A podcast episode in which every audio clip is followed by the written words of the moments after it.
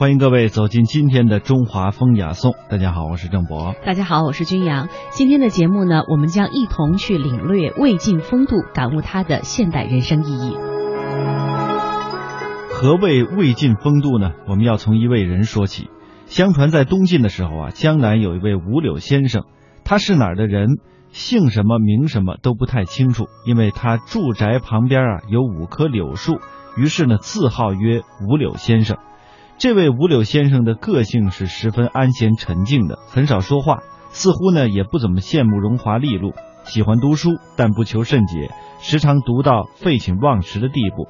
家里很穷，买不起什么好酒喝，亲友呢有时候摆了酒席去招待他，于是他便去喝一个尽兴，就会离开。他住的这个屋子啊，非常的简陋啊，不挡风，呃，不遮阳，穿的这个粗布短衣呢，上面打满了补丁。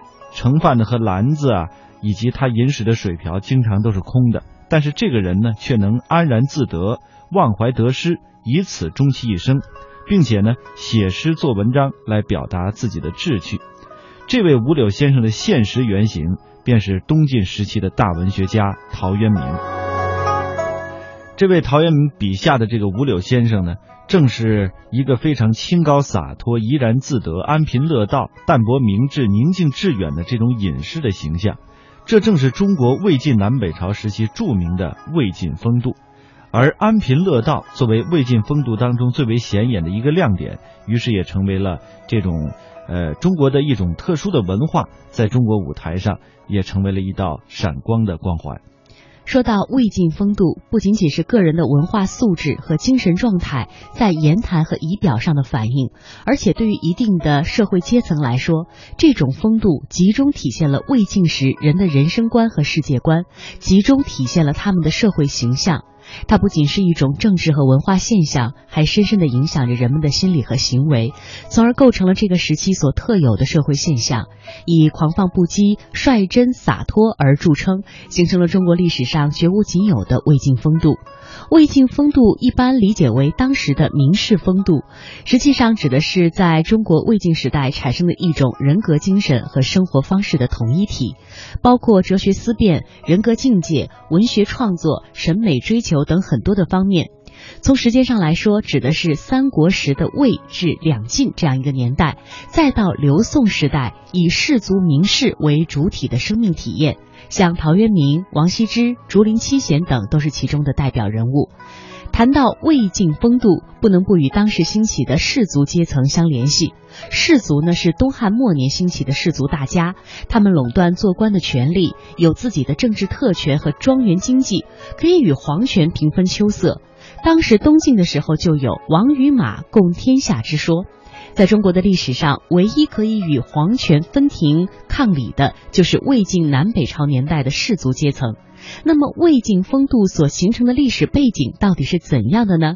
士族阶层的深刻内涵又是什么？我们通过一段音频一起去了解。其中呢，魏晋南北朝史学会的副会长娄庆也做了解读。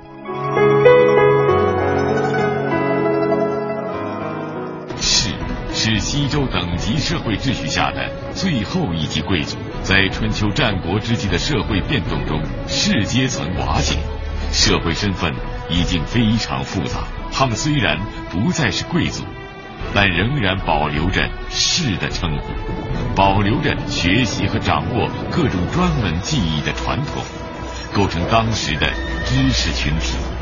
士在军事上可任作战骨干。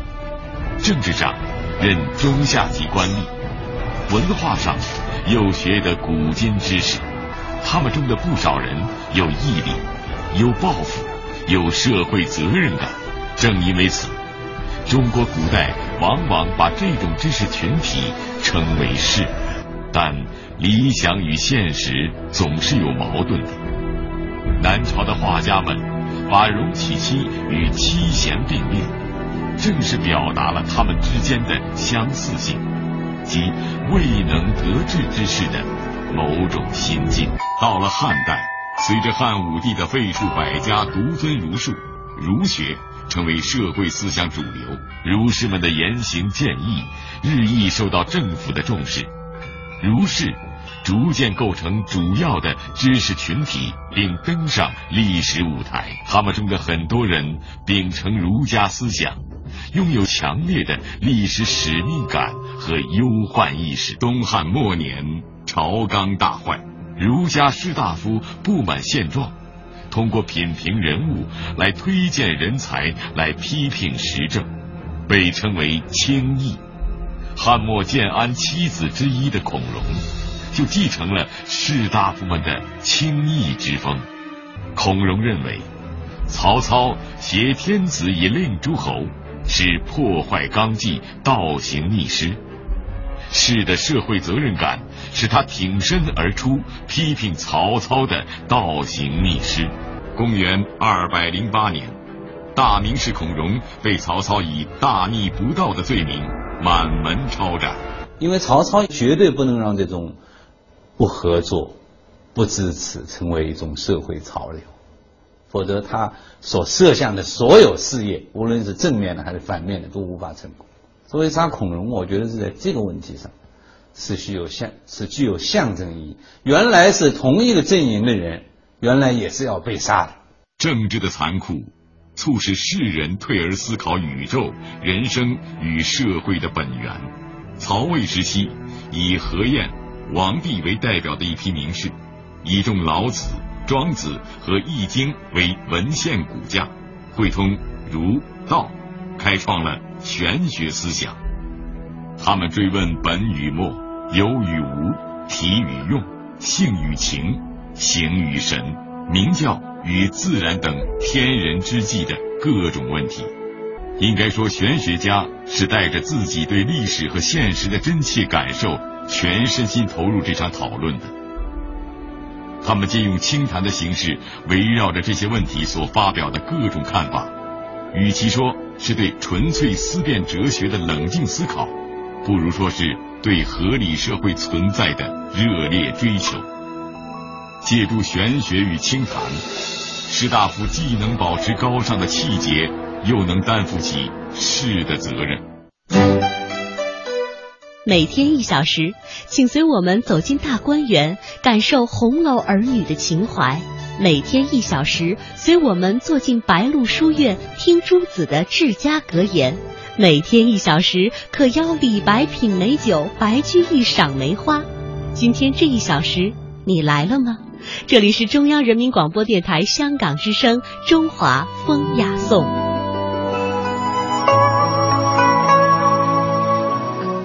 我们今天说到的是魏晋风度。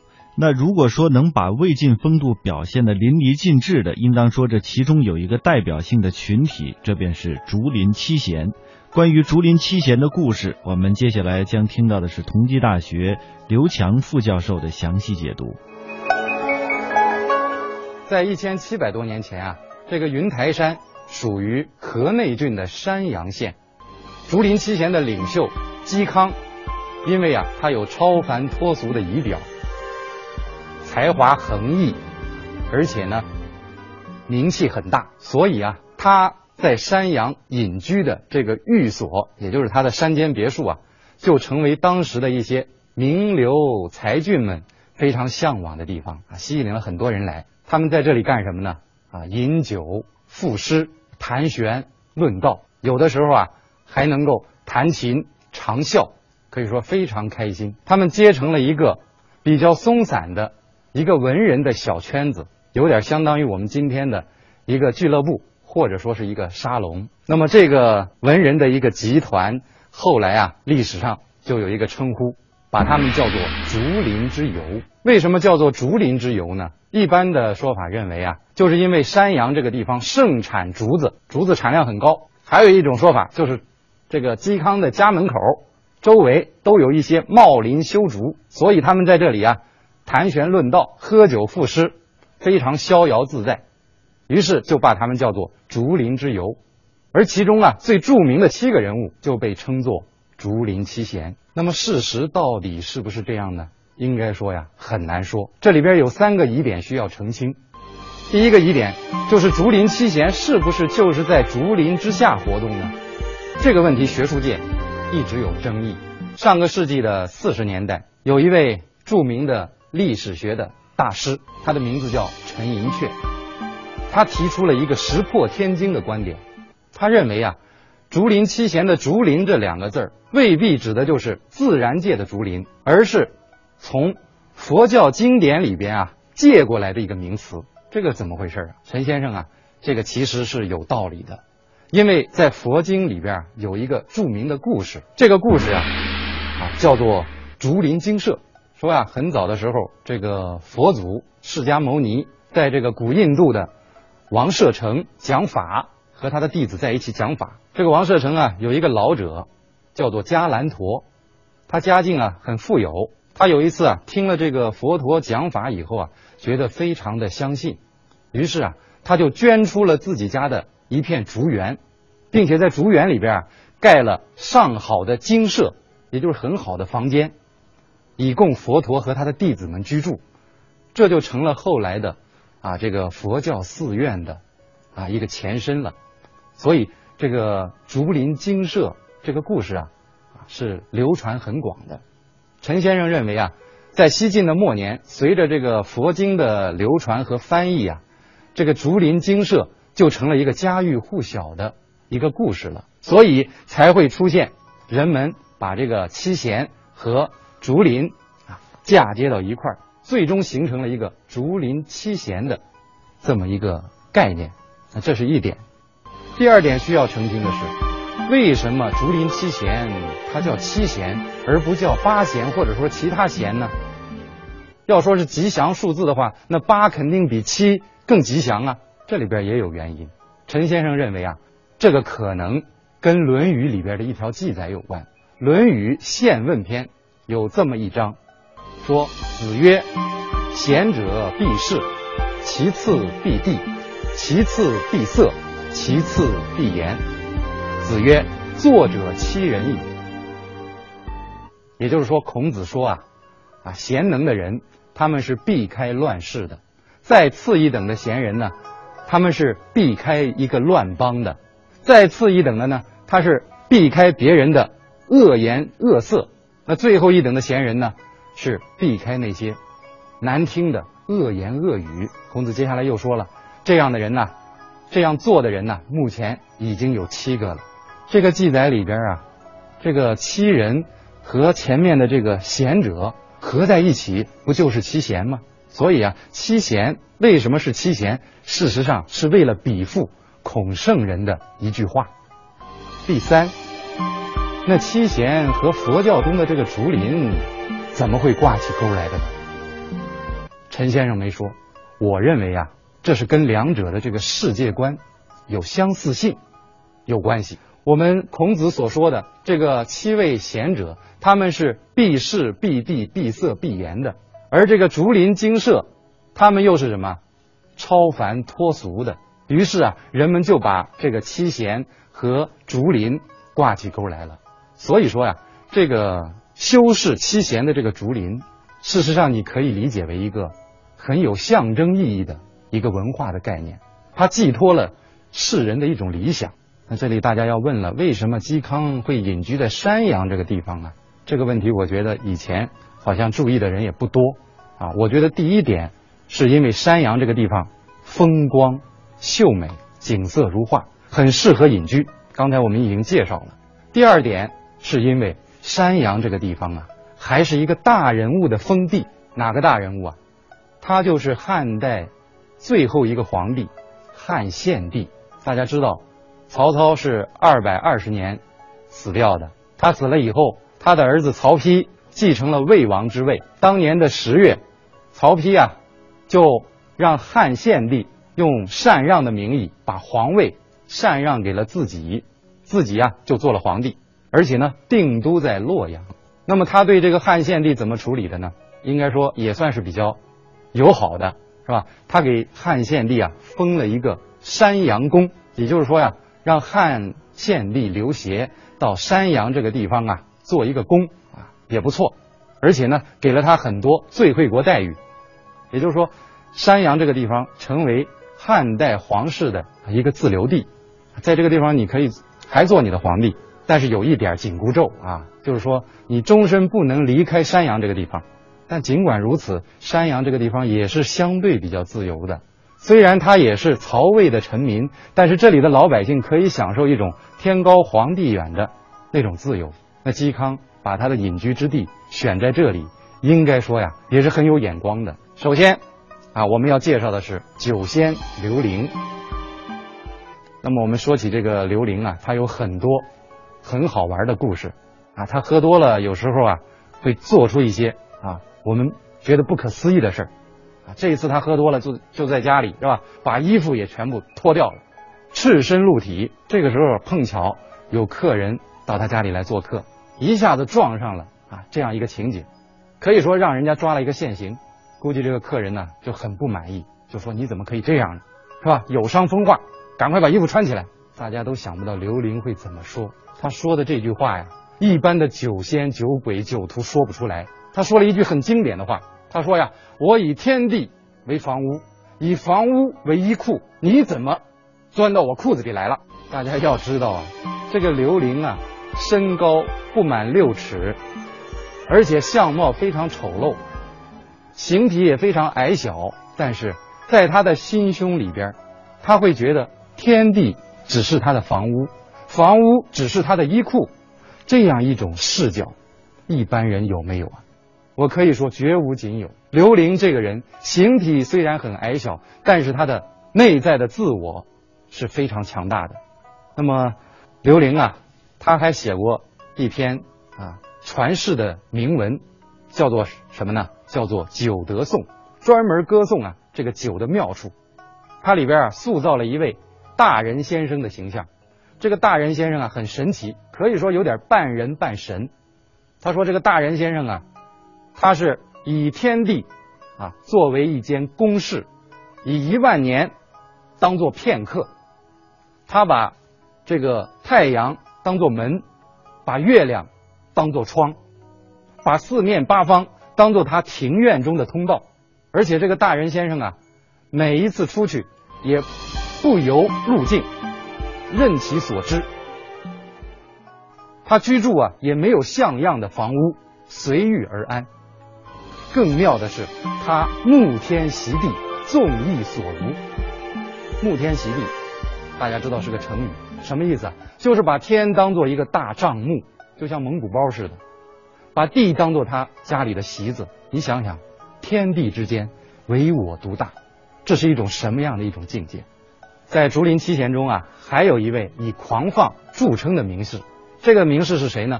就是阮籍的侄子阮咸。他也有很多故事，比如说有一个故事，我给他起个名字，叫做“未能免俗”。说呀，在这个陈留卫士城里边啊，有一条东西走向的大街，这个大街两边啊，住的都是阮氏家族的人。也不知道从什么时候起呀，这个阮氏家族开始发生了贫富的两极分化，而且啊，分化的很奇怪，南阮皆贫，北阮呢皆富，也就是北边的姓阮的都很富有。南边呢都很贫穷，很不幸，这个阮籍和他的侄子阮咸就属于南阮，家里穷的叮当响。有一年啊，七月七日啊，按照当地的当时的风俗，七月七日啊，大家都要把家里的衣物拿出来晒的。为什么？为了防止啊发霉。因为一般到夏天是吧，天很热，把这个衣物晒一晒，起到一个干燥的作用。那么这是一个风俗，当时啊，很多人就顺应了这个风俗。把家里的东西拿出来翻晒，但是呢，一般的人翻晒这个时候他就有一种炫耀了。家里很富有的呀，就把家里的很值钱的东西啊拿出来炫耀。那么北阮很富有，于是就把家里的绫罗绸缎挂的到处都是，唯恐别人看不见。按说这个心理也很正常，可是啊，在这个阮咸看来就有点俗气了。这个阮咸啊，他看到北阮是这么干。于是他也就如法炮制，他在自己的院子里啊，也架了一个竹竿，并且啊，在这个竹竿上面挂了一种很见不得人的东西，什么东西啊？大布独鼻坤。什么叫独鼻坤呢？说白了，也就是大裤衩啊，穷人穿的大裤衩，而且是布做的，因为阮咸家里很穷，是吧？买不起很好的布料呃面料，是吧？于是就用这个布的啊独鼻坤，而且拿出来晾晒。大家可以想想看，这边是绫罗绸缎、姹紫嫣红，这边啊挂了一竹竿的大裤衩，对比多么鲜明，这看起来很好笑啊。于是有人就就说了：“哎呀，你这个家伙是吧？你家里按说出身也不错，你怎么能这样呢？太不像话了。”但是阮咸慢悠悠地说了一句话，他说：“未能免俗，聊复尔尔。”什么意思啊？就说我也不能够免俗啊。既然他们这么晒，我也闲着也是闲着，我也把家里的东西拿出来晒晒拉倒。表面上看这句话轻描淡写，其实啊，它饱含了对这种北软的讽刺。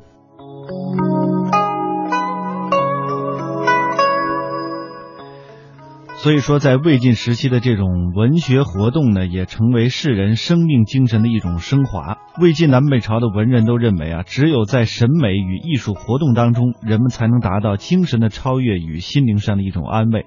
王国维先生也曾经说过：“盖人心之动，无不束缚于一己之利害，唯美之为物，使人忘一己之利害，而入高尚纯洁之域。”魏晋的风度呢，带给现代人生活当中我们有哪些启发？或许正是在这种精神的趣味与生活价值的观念上，以及生活方式上来寻求自我的调节，在这个向上向善的这个过程当中啊，我们的人生才会得到充实，我们的心里呢也会得到一种舒缓，我们在自己的生活方式上也会得到自我的一种提升。那接下来呢，在我们今天节目上半时段快要结束的时候，我们将走进的是魏晋风度与服饰之间的一些关系。而魏晋风度呢，它的核心内容，它深刻的内涵，恰好就是服装境界。我们来谈一下魏晋风度的啊三重境界。那么三重境界哪三重呢？那就说严装、淡装、粗服乱头。那么第一就严装，就魏晋风度的初始境界。就魏晋风度呢，它最初的层面表现出来的是一种严装，就涂脂抹粉、华衣美食，以上流社会的男子为主，形成了一个热衷于自身形象办事的一个潮流。那么这样一种潮流呢，它和远古的服饰是不一样的，它没有那种图腾境界的一种神话氛围，也没有。周易的你垂衣治天下的庄严与神圣，它也没有周易讲求的服饰的威仪与等级，那么也没有孔子所强调的服装的伦理情感。在这里，它是美化人体自身，为了自身形象的一种美观，出现为对自我生命、自我个体的一种真爱和欣赏。这是一个新的一个时代带来新的一种意识、新的氛围、新的现象。那么，这也就是中国的先秦的服装格局的一种反叛和发展。它首先是反叛，那么就是从皇帝到王孙公子，到哲学家、文学家，整个上流社会形成了一个自上而下的乔装打扮、低眉顾影的这么一个文化氛围。为什么说它反叛呢？因为在《礼记》里边就明确指出，男女不同衣服，而最初的严装。很重要一点就是男着女装，其实，在魏晋时代，它是一个时尚。那在在上一个世纪的六十年代，那美国还大力提倡发动一场孔雀革命。他认为的动物界凡是雄性的都是特别皮毛，都是特别漂亮的。为什么男子的服装为什么这样暗淡呢？他于是让男的穿穿花的衣服，鲜艳的色彩，哎，优雅的款式，啊，要着富丽堂皇的一种点缀。那么这里边我们可以看出，这里边有一个，就说魏晋时代的他们的着装的这种男着女装，它带来的是我们深刻的思考：男子是不是也应该美式一些？就是他们可能会有一点合理性的要求。当然，我们这样可以去思考。包括今天的服服装，我们可以看到，在时装界里边，女着男装，女性是时装王国的王者。它可以占领所有的款式，所有的色彩。当女性在可以穿前门襟的裤子之后，所有的男装都可以被女性所占领。但是男性在服装的世界里边，到处是雷区，只有几个宽阔的大道可走。离开这个大道的话，你总是小心翼翼啊，小心翼翼。那么这里魏晋的人物，他趟出了一条道路。哎，他趟出了一条道路啊，至于是否是通道，那我们先不要说它。那么我们可以看，啊，就在新时代里边，儒家的教育失去它的尊严。那么当时的魏明帝曹睿就喜欢穿奇装异服，他就喜欢戴一种绣花的帽子。史书就记载，他戴了帽子之后呢，他这个杨父这个大臣就见到了魏明帝，就问他说：“此玉礼何法服也？”就说你戴这样的帽子是哪一个礼仪规定的一种正规的服装啊？帝默然不应。啊，这个皇帝还是很英明的，是吧？尽管是吧，这个作为臣子，他不敢去公开批评他，你穿的不对，说你这穿这是哪一个礼？哪一个周礼还是礼仪还是礼记上里面规定的？周礼上是吧？周易中规定的哪一个款式呢？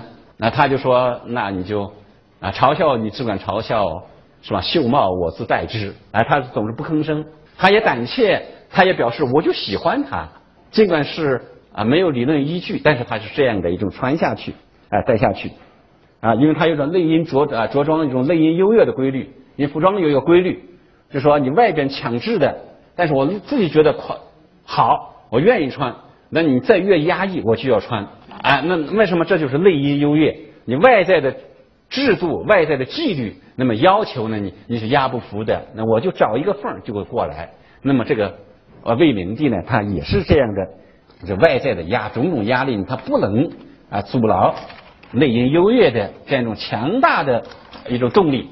而在《三国志》里边啊，这些曹植，我们知道。是吧？才高八斗的，是吧？七步成诗的曹植，他呢，他呢也是不不但他主张文辞的华美，写诗，这中国的词在诗歌里面讲究文词句的华美，从曹植这里开始，而且更注意修容饰貌。